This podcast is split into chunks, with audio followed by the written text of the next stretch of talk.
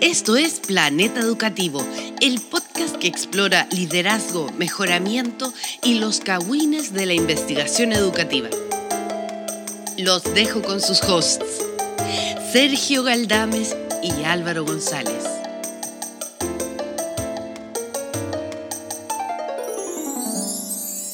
Bienvenidos y bienvenidas a Planeta Educativo. Soy Álvaro González desde Valparaíso, Chile, Sudamérica, para el mundo. Y al otro lado de la línea, el buen Sergio Galdames. Es lo que queda de Viña del Mar. ¿ya? Porque Hoy sí. esto es como Nerón, así. ¿Cachai? Nerón es, como un loco de Roma. No, no sé la historia completa, pero parece que. No sé. Pero estamos grabando 24 de diciembre. Locos que somos comprometidos. O sea, somos el podcast más profesional. ¿Ya? El más, el más profesional. De hecho, en este momento deberíamos estar cantando villancico sí. por las calles. Sí.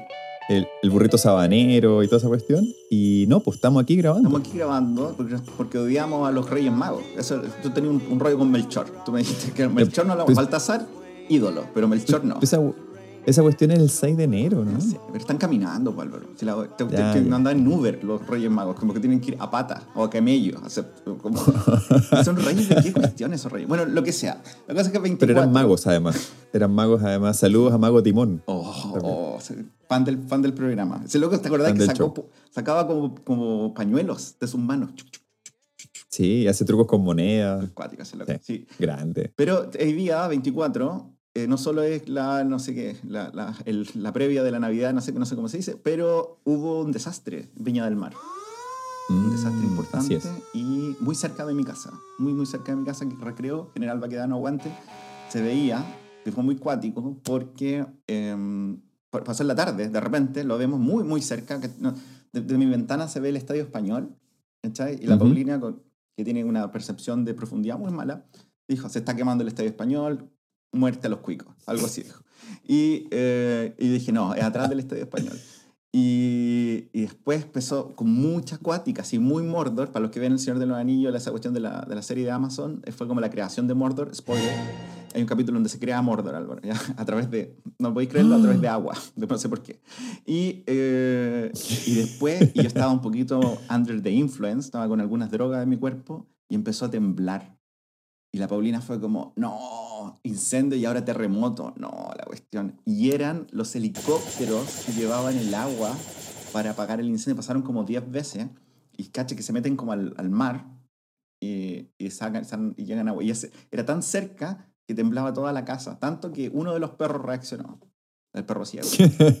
El ciego, el, el que tiene, el que tiene po- poderes eh, de percepción supranormales. Y no estábamos tan acostumbrados porque siempre esto pasaba en Valpo. ¿Cómo se vivió el incendio en Valpo? Eh, extraño verlo tan lejos de acá. Yo creo que la gente de los cerros de Valparaíso sentía un, un cierto un cierto trauma, post- un estrés postraumático de ver como esa columna de humo porque se veía clarito, incluso se veía como por detrás del cerro Placeres, Cerro Barón. Y mucha gente en la calle comentaba, uy, será Rodelillo, Mm. será, será por arriba, ¿no? Eh, aquí ya la gente tiene bien entrenado el ojo y la percepción de profundidad, así que tenían perfectamente claro que era como por, por la parte alta donde se junta Viña con, con Valparaíso. Eh, y empezaron a salir todas las, prácticamente todos los carros de todas las compañías de bomberos de Valparaíso hacia allá. Eh, y bueno, en, en el, en el fondo fue bien, yo creo que fue bien como estrés postraumático para mucha gente al ver, ver eso, porque se fue de un momento a otro muy rápido y, y, y había mucho ruido, como decís tú. pues, En el caso de acá no, se- no, no eran helicópteros ni aviones, pero sí eran los carros de bomba, eran las ambulancias, todo lo- todos los servicios de emergencia se movilizaron para allá, así que... Pero, pero mira, yo creo que igualmente eh, eh, se, se logró, o sea, se, se- fue, la reacción fue súper rápida, llegó mucha gente a ayudar, eh, de alguna forma u otra pudo haber sido mucho peor Sí. de lo que fue. eh, y ahora todavía están trabajando por controlarlo, ahora 24 de diciembre, pero, pero creo que la respuesta fue súper, súper rápida. Saludo a nuestros amigos bomberos y bomberas. Que nosotros, Sí. la, la Paulina trabaja con una bombera que les mandaba updates de cómo, cómo iba el horror. Ah. Vamos a hablar de Oye, eso sí, hoy día, pero antes. Compren rifas, compren rifas de bomberos. O, o tal vez una legislación decente para que no vender rifas. Pero eh, vamos a hablar de eso: desastres, liderazgo, educación, no sé qué cosas. Pero antes. Pero antes. ¿Cómo fue esta semana, Álvaro Gonzalo? Yo no estuve Oye, en el último esta- capítulo. Esta semana estuvo buena y no estuviste en el último capítulo porque hubo un gran evento con el que estamos tratando de cerrar el año bien. Eh, este año 2022 ha sido un, un año que, de hecho, creo que quedan como siete días para que se acabe el año, loco. No, no. Imagínate. Este nivel. Y, y lo terminamos con el gran, el gran highlight del año fue el, el engagement, el compromiso de, de Paulina contigo. Yes. Eh, dijo que sí. Eh, no, no, dijo que sí. Que- Ese fue un momento de, de intensa emoción para, para familias y amigos. Eh, así que así que no estuvo muy bien. Organizamos con un equipo multidisciplinario y, y mu- multisitio también, así como estábamos coordinados como en distintas zonas geográficas y grupos sociales y qué sé yo, li- literal, eh, para, para organizar la sorpresa. La sorpresa era todo para Pauli. Sí, yo sabía, ¿no? yo sabía. Porque yo lo estaba. Sí, tú, sab- tú, sab- tú sabías que iba a pedir matrimonio. Sí. No, No fue sorpresa. no te llegó, no te llegó un mensaje de texto que sea tienes que pedir matrimonio ahora. Eh, y de lo que más estoy orgulloso es de las máscaras que mandamos a hacer Creepy. ustedes dos. Creepy. Las, Mega las creepy. mejores máscaras. Mega creepy. Si quieren, si quieren ver las máscaras, vean el, eh, la foto del capítulo anterior a este y ustedes van a, van a decidir, creepy o super creepy. Super creepy. Es como una película de Jordan Peele. Como me sentí, me sentí atrapado como en, en Un Get Out. Un Get Out, así fue, fue ah, aquí, aquí muero. Bueno, igual bien. Morir en Subí a Ecuador siempre fue mi sueño.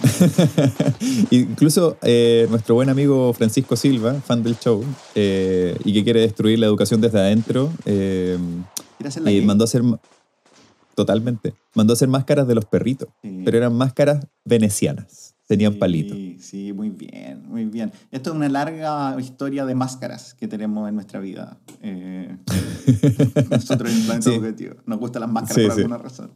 por alguna razón sí. y, ¿Y cómo se portó pero, la gente, Álvaro? ¿Cómo se portaron los cincuenta y tantas personas que llegaron? mira son fueron 51 personas que participaron Eh, y de esas 51 personas 49 se portaron excelente Eso. tengo dos quejas Uy, muy bien, vamos, vamos, vamos. Una queja con nombre y otra anónima la queja con nombre nuestro amigo Fabián Campos casi arruina la sorpresa Clásico. Porque llegó tan tarde, tan tarde. Nosotros estábamos en el bar antes de que ustedes llegaran, como bien sabes, como lo teníamos planificado. Planificado. Lo Cita- citamos a la gente como una hora antes de la hora que tú más o menos ibas a llegar con Paulina. Fabián llegó detrás de ustedes. Yes. Miedo. Perfectamente se podrían haber encontrado en la calle y es como, Fabián, ¿qué haces aquí? Como en el mundo exterior. Fabián, hubiera sido muy anómalo porque Fabián no tiene vida, no tiene alegría en su vida y nunca sale de su casa porque está esclavizado con sus 200 hijos. Entonces, O sea, raro Eh, verlo. Eso, pero eso o está en su, en su cine privado que tiene en el Ah, patio. sí, sí, sí, del que ganó en el divorcio. Nadie, no- nadie se está divorciando, Álvaro, ya no estamos hablando de eso. Vive una vida feliz, solo que tiene una casa al lado de su casa. ¿ya? Eso, eso lo es mejor de todo lo mejor de todo es que ustedes eh, subieron al último piso del, del local donde estábamos todos como esperándolo con las máscaras puestas súper creepy y toda la cuestión. Eh, y Fabián sube la escala detrás de ustedes y yo como que no se dé vuelta que no se dé vuelta que no se dé vuelta. Y el y güey se empezó como a esconder detrás de, los de los pilares. Menos mal que está flaco, menos mal que ese cabrón es flaco. Se mantiene con ese cuerpo perfecto que tiene. Pero si no, lo hubiéramos cachado y hubiera arruinado todo, todo, todo. bueno le agradezco agradezco en todo caso que fue discreto en su en su tardanza fue una tardanza discreta Y, y bueno, también quiero aprovechar de agradecer a todas las personas que, las otras 49 personas que participaron del evento, que fueron súper responsables. Yo les dije antes de empezar, oye, cada uno se hace responsable de su cuenta, chiquillos, sean, no- no- por favor no se vayan sin pagar, porque si no, como yo pedí el lugar, me lo van a cobrar a mí. Así que le agradezco a todas las personas que pagaron su cuenta, menos a uno. Y a esa persona le quiero enviar un mensaje. No sé quién eres, no sé lo que quieres. Si busca que te pague la piscola, puedo decirte que no tengo dinero, pero lo que sí tengo es un conjunto muy particular de habilidades. Habilidades que he adquirido durante una carrera muy larga. Habilidades que me hacen una pesadilla para personas como tú. Si me haces la transferencia por la promo del Alto del Carmen, este va a ser el final. No te buscaré, no te perseguiré, pero si no lo haces, te buscaré, te encontraré y te la cobraré. Y puede, puede, puede que, que sabemos quién es o tal vez no, sabemos. Y puede que esa persona también me echó la foca en ese día. O no. Puede ser. Puede ser. O no. Puede ser. Puede ser que me dijo cosas muy pesadas innecesariamente, gratuitamente, porque era como, "Ay, gracias por venir, eh, Valis Callampa. No sé qué, era como, ¿qué estoy haciendo? Pero. Callampa, el novio, el novio. Sí, sí. Pero yo creo que si no te paga, no le acepten. Cuando tengas que revisarle su Fondesit, ponle puros, puros 3,5. Porque con 3,5 no gana nada. Nada. Porque está costando en 4,7, Álvaro. Sí, y no se nota tanto, no se nota tanto la mala onda. Oye, así que no, pero estuvo súper bien. Le agradezco a todos los que fueron, a todas las personas que ayudaron a organizar, a- al Team Santiago, especialmente a Natalia, eh, que de verdad, sí, excelente coordinación. Eh, a, a otros, a otros amigos sueltos que andaban por ahí, eh, a, lo- a los PUCB, a los IOB, a los UCB, porque hay, un, hay unos PUCB y unos UCB, no sé por qué Nadie sabe. a los Bravo González, todos, muchas gracias por, por, por eh, eh, ser tan responsables con la organización. Harto planetario. Harto planetario y planetaria en el, en la- en el Engagement Party. Así que muchas gracias a todos por ir. Y por no, Sí, por no embarrarla. Yo estaba con terror de que alguien iba a contar algo. Y ese terror fue más o menos justificado, pero nada pasó. Así que lo hicimos. No, lo hicimos, lo hicimos. Y ya una semana después podemos decir, una semana después ya, Una semana después. podemos decir, podemos decir que el, eh, el matrimonio ya no es como el demonio, ¿no? No, no, porque todavía no estoy casado, así que no sé. Pero el Ah, prematrimonio no es como el demonio, no. No, estamos, estamos, estamos como normal, estamos bien. No sé si estamos muy bien, pero estamos bien. Y hay un anillo Excelente. que no le está generando, eh, como, no sé, eh, viruela a la Paulina.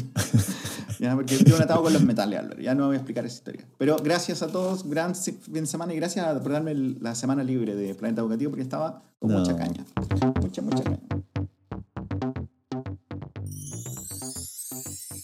Oye, esta semana, a propósito de lo que hablábamos al inicio, eh, queremos meternos en un tema que, que tiene que ver más bien con esto que, estaba comentando, que estamos comentando recién, de los incendios y todo eso. Han habido incendios no solo en Viña, también en Ventanas hubo uno muy grande. eh, en, el, en el sur, en, en Florida, en San Pedro, también en Curacaví, que cubrió, había un incendio que cubrió casi todo Santiago. Se estuvo quemando el jardín botánico y casi, casi se quema la Quinta Vergara. Y si se quema la Quinta Vergara, ¿sabéis lo que pasa? Sí, sé lo que pasa, pero cuéntalo tú. No solamente se, se acaba el Festival de la Canción de Viña del Mar, sino que también se cancela ICSI. Pa. Te lo digo ahora, porque la, como la recepción de bienvenida del primer día es como en el Palacio Vergara, que está como al lado de las llamas. Bueno, se hubiese quemado eso, nos devuelven la plata a todos. Imagina que queríamos con tanta plata. No sé. No tengo Yo idea. le cambio el anillo a diamantina a la, a la Paulina. De Vibranium le hubiera hecho un anillo. Adamantium. Con garra. Así salen garras del anillo. Qué cuático. Sí, sí Oye, eso es lo pero- más importante. No que 500 personas perdieron sus casas, pero casi No, Carmen imagínate. Montesino se queda sin ICSI. Eso también es. Las tres, la- hubiesen sido 500 damnificados igual, porque creo que hay como 300 o 500 personas inscritas, así que... Sí, hay que, Pero- hay que comprar. La limusina de Michael Fullan después casi se incendia. Michael Fullan, que el, como el primer día de la conferencia va a estar dando una charla pagada en el sur. Sí, Eh. Sí. Excelente, excelente coordinación. Muy Muy bien, bien, muy bien ahí, lo- muy bien. muy bien la, la- la organización. Oye, igual, hablando más en serio este tema del- de, los incendios y eso, uno le llama como desastres naturales, pero tienen, tienen muy poco de natural igual, ¿no? Sí, Eh, eso, eso le contaba a la gente que no sabe de que esto es hecho a propósito. Y es la pena muy... O sea, para nosotros que vivimos en esta zona, esto es todos los veranos, y todos los veranos Sí. la misma conclusión. Alguien, alguna constructora eh, echa a hacer esto para después... ¡Uh, mágicamente! Hagamos edificios, hagamos condominios acá. Mm. O sea, también hay un tema de como de consecuencias del cambio climático, aumento de las temperaturas, el tema de los vientos, la desertificación, cambio en la vegetación, todo eso que tampoco, tampoco lo hace más fácil de controlar. Y, pero también hay otras cosas, por ejemplo, en el sector que se quemó esta semana en Viña del Mar, comenzó en un sector de asentamientos irregulares o de tomas, eh, donde es muy difícil ingresar, Mm. donde, la, donde la mayoría de las casas están construidas con material inflamable, qué sé yo. Pero luego avanzó a poblaciones que están por décadas Mm. instaladas en el sector de forestal eh, y consumió prácticamente toda esa quebrada y casi, insisto, probablemente llegó como unos 50 metros del, del escenario de la Quinta Vergara. De hecho, empezaron a sacar, el, el- el Palacio Vergara tiene obras de arte, tiene pintura, escultura, las empezaron a sacar eh, para, para resguardarla. Entonces igual eh, hay, hay, hay, muchos temas sociales, climáticos, eh, de salud mental, porque una persona que se le ocurre... Y mascotas, eh, también mascotas. Y las pobres mascotitas también y todo eso. sí. Sí. Pero igualmente, la- como que finalmente esta cuestión es algo con lo que estamos viviendo y conviviendo por muchos años. Sabemos que todos los veranos, pero también durante el año suceden otro tipo de desastres. Yes. Y la pregunta que nos hacemos en Planeta Educativo, siendo un podcast de liderazgo y educación y mejoramiento, es eh, cómo se hace frente a los desastres naturales en, en la escuela y en los liceos.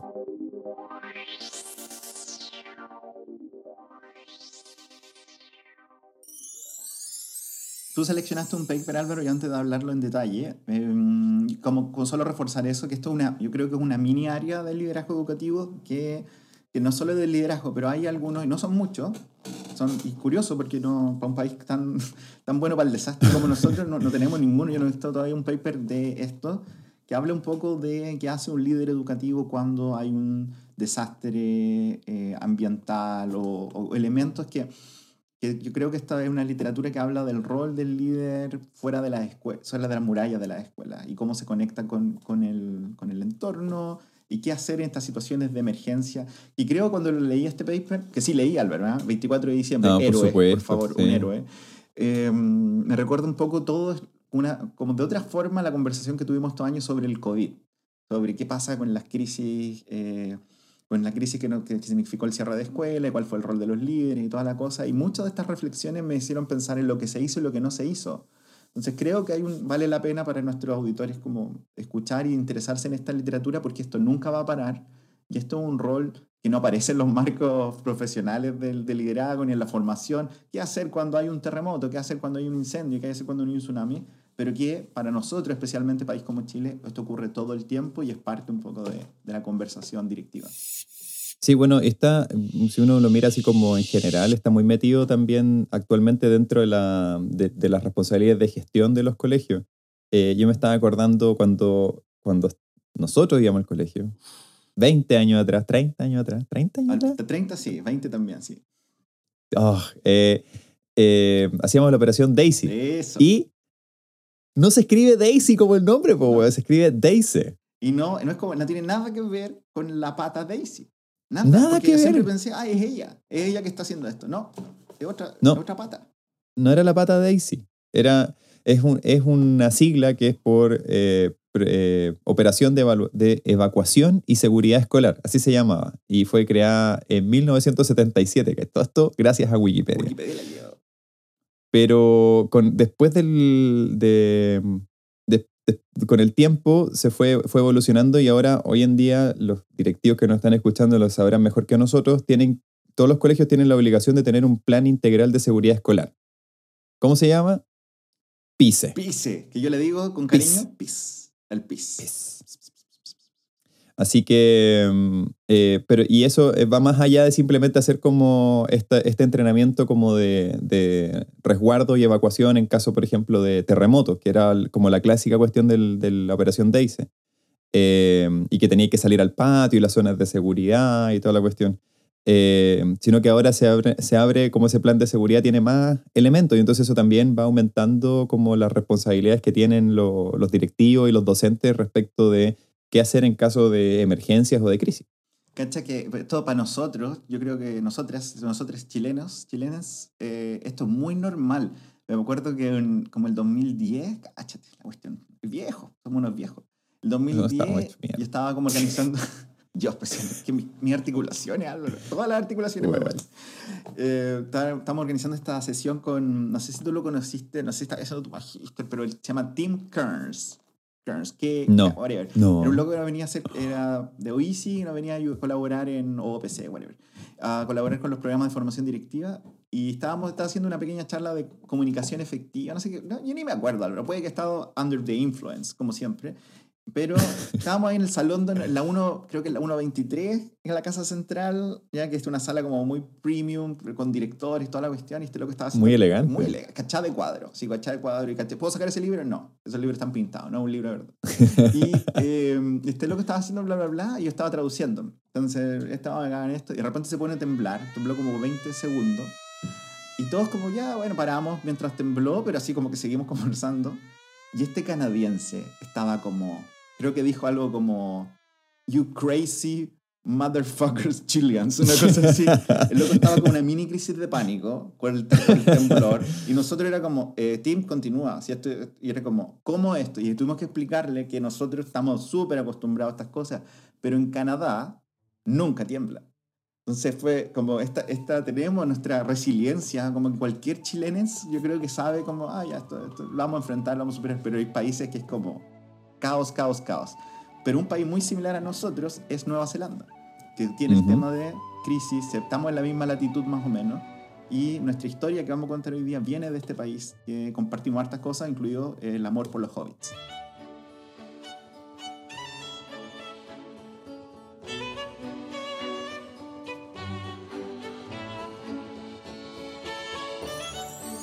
El amor por los hobbits y los temblores, los terremotos, y en cierta medida también los volcanes. O sea, como que el otro día hubo una erupción en el norte, el volcán eh, Láscar o algo así.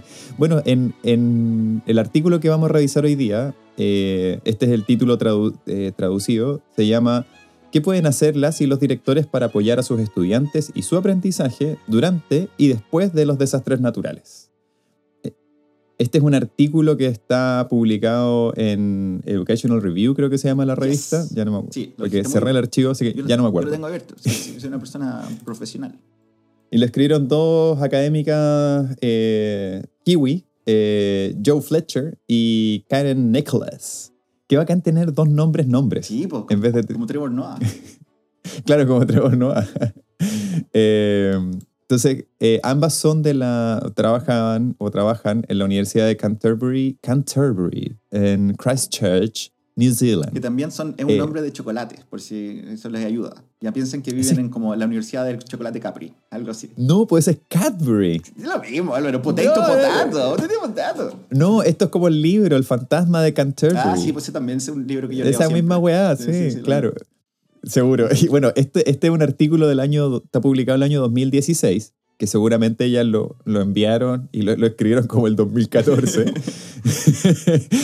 y, y es a partir de eh, un mega terremoto que tuvieron en Christchurch el 2010 y que después, durante el año siguiente, tuvo como, creo que en el artículo lo explican, como 200 réplicas muy, muy cuáticas. Mira, antes de hablar del artículo, solo para algo, yo, tú sabes que yo me siento como el pirulete de este podcast, ¿ya?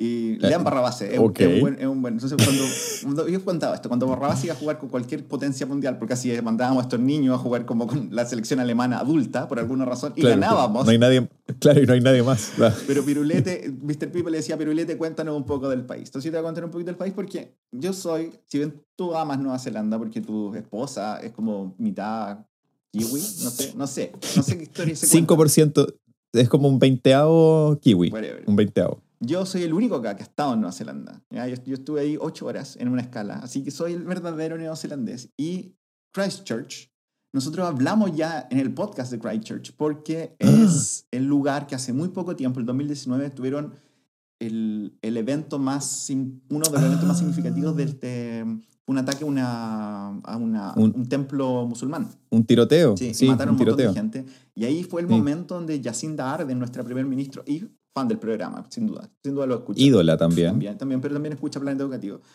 Y fue famosa a nivel mundial porque lideró el- el- la legislación por armas que no tenían los, los neozelandeses y quitaron al tiro, como en un día, 24 horas, se lideró esto de un discurso increíble, el- como que el Congreso dijo todo el rato, y ya no podéis comprar armas con esta libertad absoluta, y fue como un tema por Estados Unidos, porque Estados Unidos lleva siglos tratando de arramar esto, y estos neozelandeses en un día fue como, no más armas.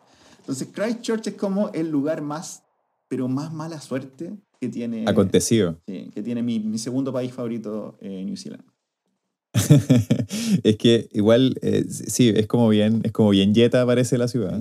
Eh, por lo que contaban también en el artículo, hacen como una pequeña reseña de lo que de Christchurch y lo que pasó y todo eso. Eh, y que también habla un poco como de la, de la preparación que tienen a veces las ciudades para este tipo de, de desastre. En, eh, cosa interesante, en Estados Unidos, y, y lo que vamos a hablar ahora es como, va como una rama que, que las mismas autoras mencionan, que, que está como poco explorado dentro del liderazgo, tú lo decías también, En Chile creo que hay un solo artículo que recuerdo, no me puedo acordar de los autores, pero un solo artículo donde investigaron el caso de un liceo que estaba en, eh, en un sector donde, que fue bien afectado por el terremoto del 2010 acá. Ya. Eh, y cómo se reconstruyeron después de eso, pero no hay mucho más tampoco. Eh, en Estados Unidos hay, una, hay un, un, cúmulo de investigación bien grande respecto de liderazgo en crisis, pero crisis que no son asociadas a desastre sino que están asociadas a lo que hablábamos recién, a tiroteo. Eh, entonces, como que esta idea de qué, qué, pasa cuando las comunidades se ven afectadas por crisis y desastres que son difíciles de controlar, Em, es algo que quizás podríamos comenzar a, abrir y a discutir con más amplitud. Sí, un par de cosas. Nosotros eh, no vamos a resumir este paper, solo vamos a contar algunos highlights. Este es tu primer capítulo de Planeta Educativo. Es como, ¿qué estoy escuchando? Es como que vamos a contar qué pensamos, pero te invitamos a leer este artículo y llegar a tus propias conclusiones. Y quiero también señalar que esto, yo lo yo que, yo que leo harto de esto, no, no aparece tanto en los journals de liderazgo ni de educación, pero por alguna razón, y no sé por genuinamente no sé por qué, estoy como suscrito a un journal que se llama de, Mundo Rural y Educación Rural. y es como, estos son los nuevos tractores. Y es como, oh, igual, igual piola, como que me hace, igual piola. pero ahí hablan harto de esto, especialmente en... Yo he visto alguna de estos tipos de conversaciones con, en, en, Asia, pero estoy pensando en India, India, Pakistán, toda esa parte, y, y también en África como sequías, ¿cachai? Como qué pasa con el cólera, cosas así que tú pensás, mm. bueno, entonces hay harta esta conversa cuál es el rol de la escuela y cuál es el rol de las directoras y directores en, gestionar en estos espacios donde el currículum y otras cosas pesan menos porque está la embarrada eh, intermitentemente o permanentemente en la comunidad. Sí, Ahora, creo que es importante como eh, marcar un poquito la discusión de, esto pensando en cómo se define una crisis o un desastre. Eh, y en el artículo hacen un buen trabajo como definirlo bien, bien sucinta y claramente. Eh, que básicamente dicen una crisis, un desastre es cuando un incidente o varios incidentes superan la capacidad de abordaje que tiene una sociedad de, de ese evento. Y eso produce una crisis. Entonces, por ejemplo, el incendio que básicamente devoró toda una población acá en Viña del Mar, superó, en un momento por lejos, superó las estructuras que la, que la comuna tiene para poder atender a este tipo de emergencia. Finalmente fue controlado y todo eso, pero después vienen, y aquí es como la parte como de la seguidilla de incidente, vienen otros temas, pues vienen temas de que las personas no tienen, no tienen sus casas, mm. está todo quemado, eh, perdieron sus fuentes laborales, eh, hubo gente que falleció, Em, eh, hay todo un proceso también como de, reconstrucción de la comunidad, de reforestación del espacio. Eh, y eso, eh, aunque estemos terminando el año escolar ahora, mm.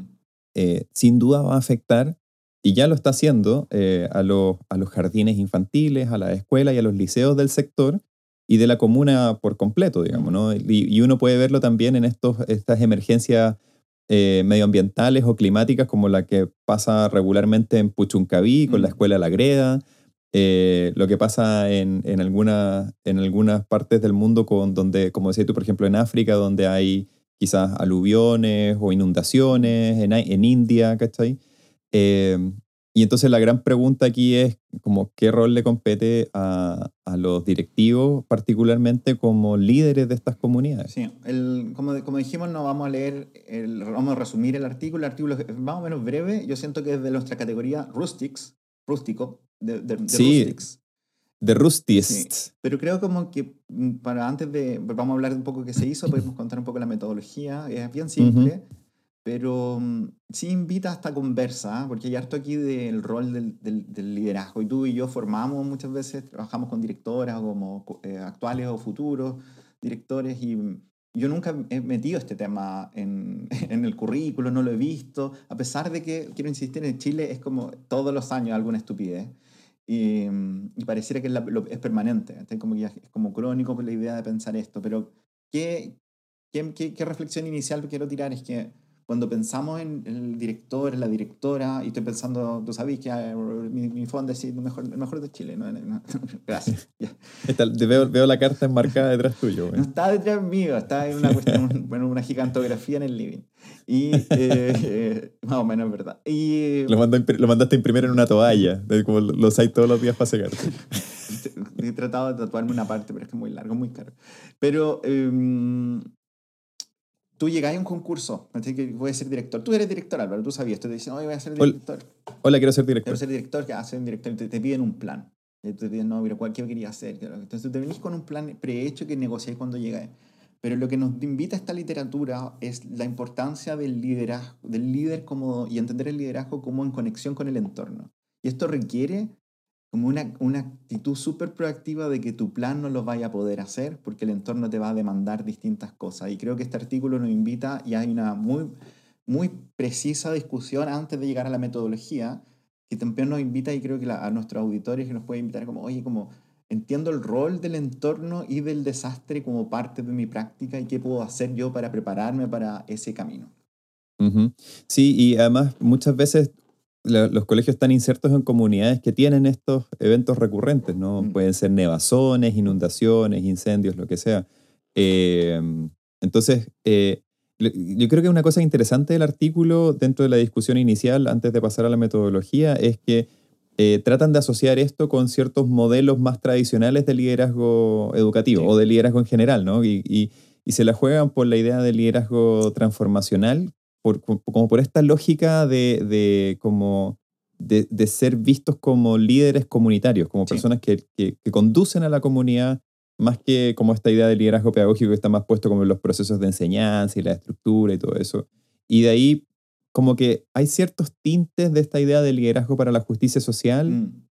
y también ellos meten un concepto que es como un poquito más como, es como una especie de spin-off de liderazgo transformacional y justicia social, que es liderazgo de lugar, que Leadership of Place, que lo desarrolla nuestra buena amiga Catherine Riley. No puedo creer que esta historia sea parte verdad, porque es como nuestra buena amiga Catherine Riley. Como que yo trabajé con ella, tengo una publicación con ella y te conté que me fui casi a hacer el doctorado con ella, pero no me contestó. los- Casi. es que no me contestó los emails, pues, Albert. me si no los los contesta nunca. pues, sí. Nosotros conocimos a su ex marido que lamentablemente murió por COVID y diabetes related cosas Mm, hace muy poquito. Muy cercana, muy buena persona, ha estado en Chile varias veces y para mí fue una sorpresa, no sabía que me iba a encontrar esto acá, liderazgo del lugar, que es una buena expresión, es un spin-off de, del liderazgo transformacional y solo, solo para explicar un poquito el liderazgo transformacional. Es principalmente ese liderazgo que se centra en los valores, en los propósitos, más que en las acciones, ya más que, y como tú dijiste bien, no, no tiene que ver con el proceso de enseñanza-aprendizaje, sino que tiene que ver con los propósitos un poco más, no es la palabra, pero espirituales de, de, de las personas, de los seguidores, esta relación con el entorno de, que, que es como, es un poquito difícil de agarrar en comparación a otros tipos de liderazgo.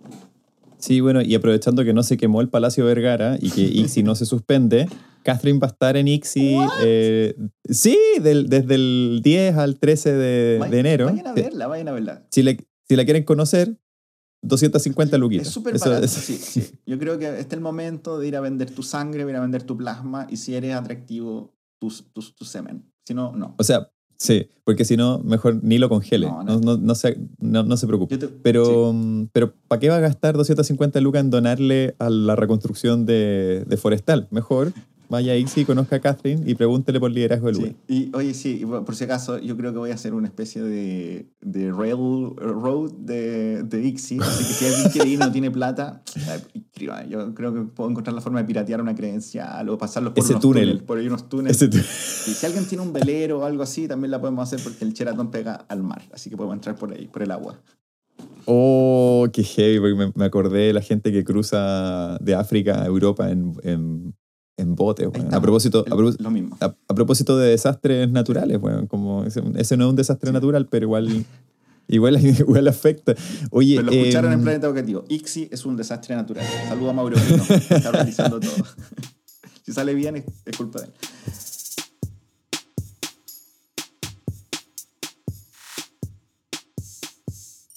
Oye, igual es interesante esto porque eh, esta, esta perspectiva de liderazgo, generalmente nosotros cuando revisamos estos artículos y siempre se trata de hablar como desde la perspectiva de cuál es el liderazgo que influye más en los aprendizajes de los estudiantes y no sé qué. Eh, y, se, y se habla que en el fondo el liderazgo pedagógico, el que tiene mayor influencia, no sé qué. Pero, pero la gran pregunta es como, ¿qué, qué, ¿cómo puedes seguir el proceso educativo? ¿Cómo puedes seguir aprendiendo? ¿O cómo puedes generar un ambiente propicio para el aprendizaje en un contexto de desastre? Y yo, yo creo que esa es como eh, la parte que a mí me, me, me, me habló más en este artículo, porque eh, ya pasando un poco como a la metodología, em, buscaron a seis directores y directoras de, de Christchurch, eh, tres que estuvieran en la zona donde fue más afectada por los terremotos y otros tres que estuvieran como en, una zona menos afectada, pero afectada igual, eh, para tratar de entender cómo fue que desarrollaron su, ac- su acción, su actuar eh, directivo, digamos, en ese contexto. ¿no? A mí me, me- No, de nuevo quiero insistir que no es un artículo fácil de leer, rápido de leer, más o menos breve. No es súper breve con los que me gustan a mí, tú sabes. Tiene sus tablitas, Oh. pero no tiene tanto tabla ni dibujo. Entonces, que me gustan los No, pues no tiene ni un dibujo. No tiene ni un dibujo, loco. Pues, Un dibujo un- ¿Qué tan difícil hacer un dibujo de un, de un terremoto? Péguense un monito, Bonito, pega un hobbit. una foto. Loco, un Mordor. Este es el momento de poner a Mordor. Pero eh, yo creo que el argumento central, y cuando lo leía, eh, porque esto, ¿qué encontraron? ¿Verdad? Creo que eso es lo que estamos contando. Entrevistaron Ujú, a estos ujú. seis directores, directoras de, esta- de este de territorio y trataron de entender qué ocurre ahí. Y yo, yo creo que cuando lo leía me, me recordó dos cosas. Uno, eh, lo que hemos discutido antes, los artículos de Yacinda Arden.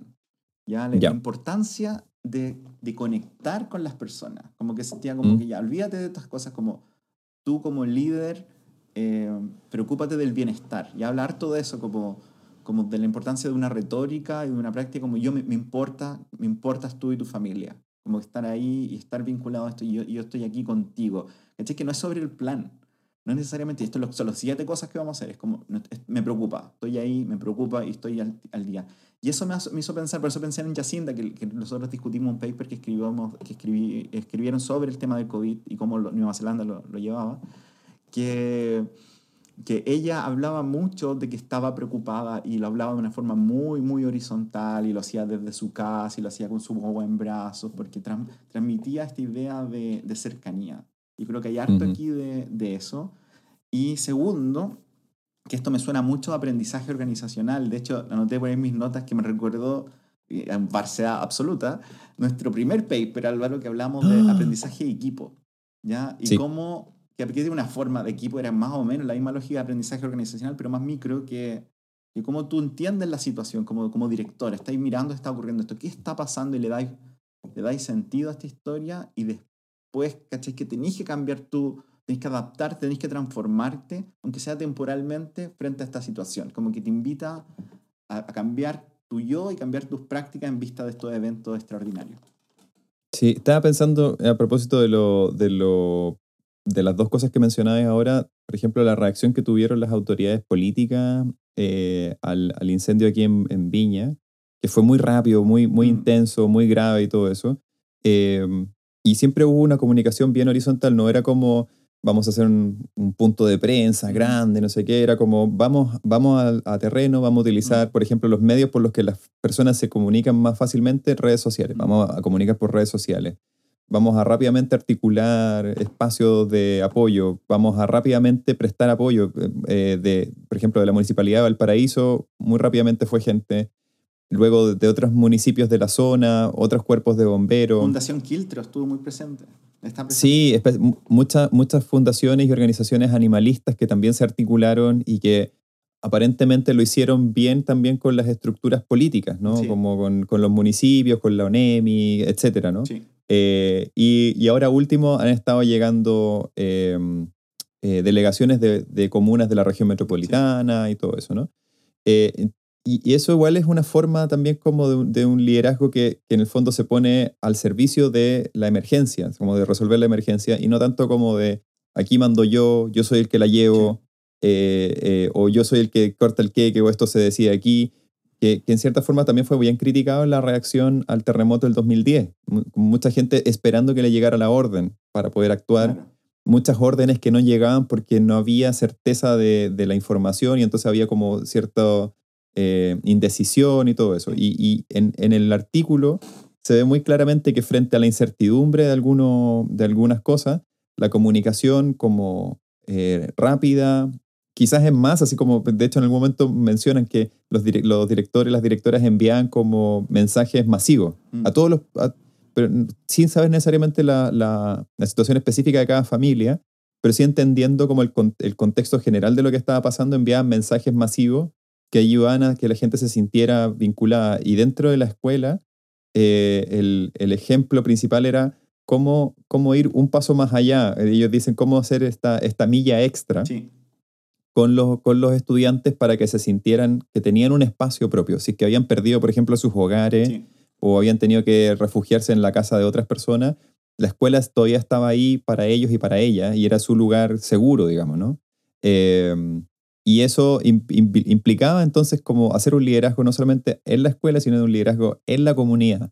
Eh, pero sin, sin que eso significara que estas personas dijeran, yo soy el que manda aquí o yo la llevo, qué sé yo, sino que como articulándose, vinculando un poco lo que decías tú, ¿no? El otro día, el otro día fuimos a. Nos encontramos, en, nos invitó a Luis Felipe de la Vega, gran nombre, ah, gran nombre. Gran Yo nombre. debería decirme un nombre así, ¿no? Como Sergio Ignacio de los Galdames, como algo, algo le falta. ¿no? De, de- de la rosa de Sí, Galtame. algo así, ¿no? Bueno, Luis Felipe de la Vega nos invitó a una cuestión y estábamos, salimos de, de- de este evento y nos fuimos caminando con una colega de la DEP y de acuerdo que ella nos dijo, ¿y ustedes qué estudiaron? Y nosotros como, venía Mauro Pino también, ¿ah? Saludo a Mauro Pino que Sí. estaba por ahí, está sordo, a lo mejor no nos escucha. ¡Mauro! Bueno, y- Se pone el audífono en el oído, bueno. no, se los traga, se los traga, se conecta por el estómago. Y, y, y- y le dije, no, somos psicólogos. Y la, y la, la colega de la DEP fue como, "Ah", así como, "Pucha, qué lata. Me, está- no, es como, me están analizando No, todo el fue camino. como decepción, los psicólogos valen callar, pero nosotros sí, sí sabemos, lo siento. Sí, ¿por, qué no hay, por qué no hay profe? Pucha, hubiera sido tan bacán. Bueno, para la próxima. Pero, Oye, eh, a, pro- a propósito de profe, creo que ese es otro ámbito interesante de los resultados del estudio, que era como, como, como el foco preferente no solamente en las comunidades, sino también en el impacto que tuvo esto en los profesores que viven en las comunidades. Eso, eso te iba a decir, porque algo que a mí me. Tú sabes que. Pero yo soy fan, pero ya hace rato que no soy psicoterapeuta, aunque saludo a la, a la, a la clínica San Sergio y Beato Mauro, eso es la historia en otro momento. Eh, y a la gaviota, otra, otra historia. Pero, eh, pero sí me recuerda esto a la teoría del apego. Entonces, como que eso decía, como que hay harto que, que no está en este lenguaje, pero en Mm. el momento de crisis la gente está muy mal. Por eso pensaba tanto en lo que pasó en, en, en las cuarentenas de en estos dos últimos años, porque Mm. ellos me invitaron a muchos talleres y cosas así, y yo venía a los profes muy, muy angustiados, muy angustiados, como... Y los líderes sin reconocer eso, ¿cachai? Era como muy, sigamos, oye, planifiquemos la cuestión, cuando yo sentía que el rol del liderazgo en el momento era solo, de contener. Y esto es lo que me siento que me, deja este, este artículo, que es, profesoras, profesores, aquí estoy. Entiendo qué necesitan, es que no hay que ir con la solución. Estar, es, es que la teoría la pego, es como estáis angustiada, estáis mal, yo te voy a tratar de ayudar. Yo tengo una colega que usa mucho la palabra ayuda para decir todas las cosas, como yo te voy a tratar de ayudar.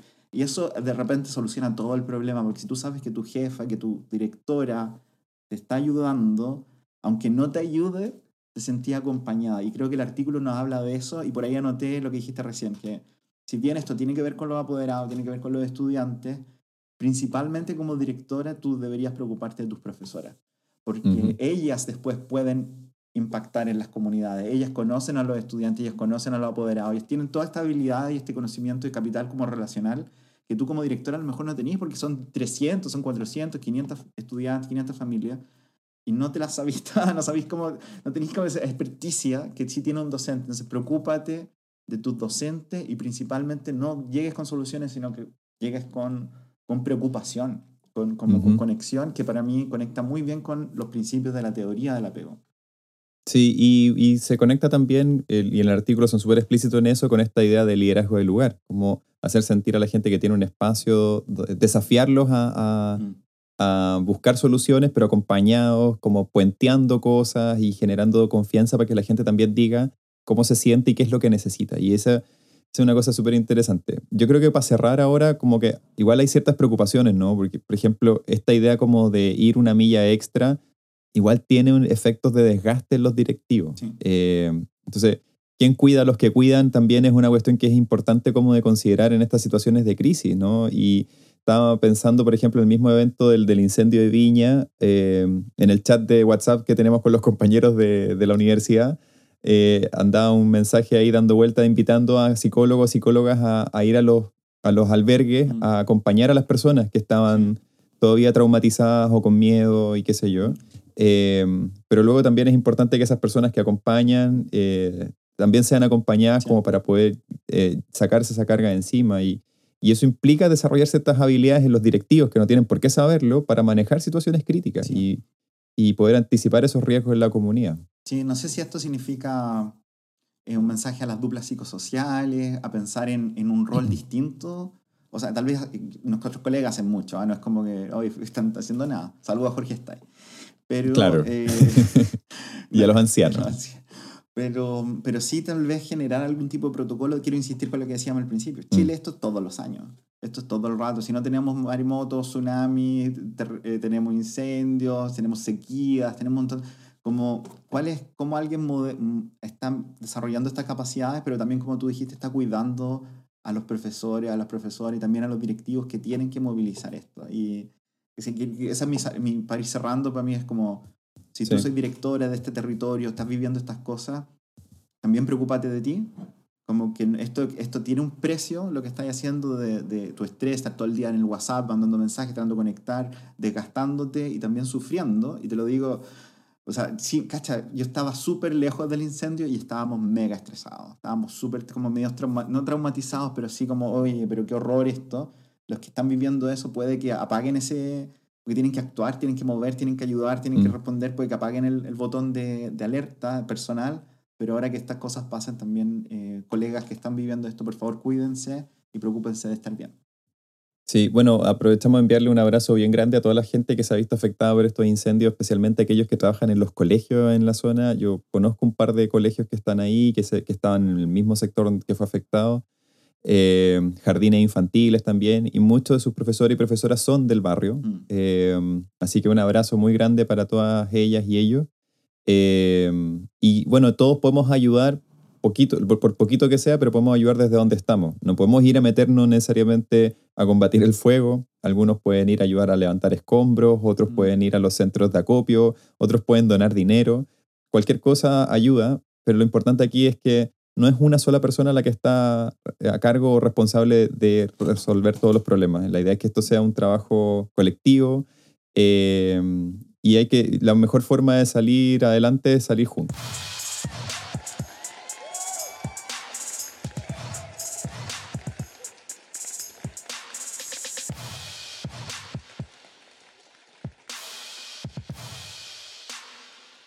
Oye, vamos. Quiero solo avisar, no sé, no sé, siendo ser realistas, que va a pasar porque la próxima semana es Año Nuevo. No sé si vamos a estar ebrios haciendo esto. Pero vamos. Deberíamos, Tenemos deberíamos. algunas ideas para cerrar enero, algunas ideas para lo mejor para febrero.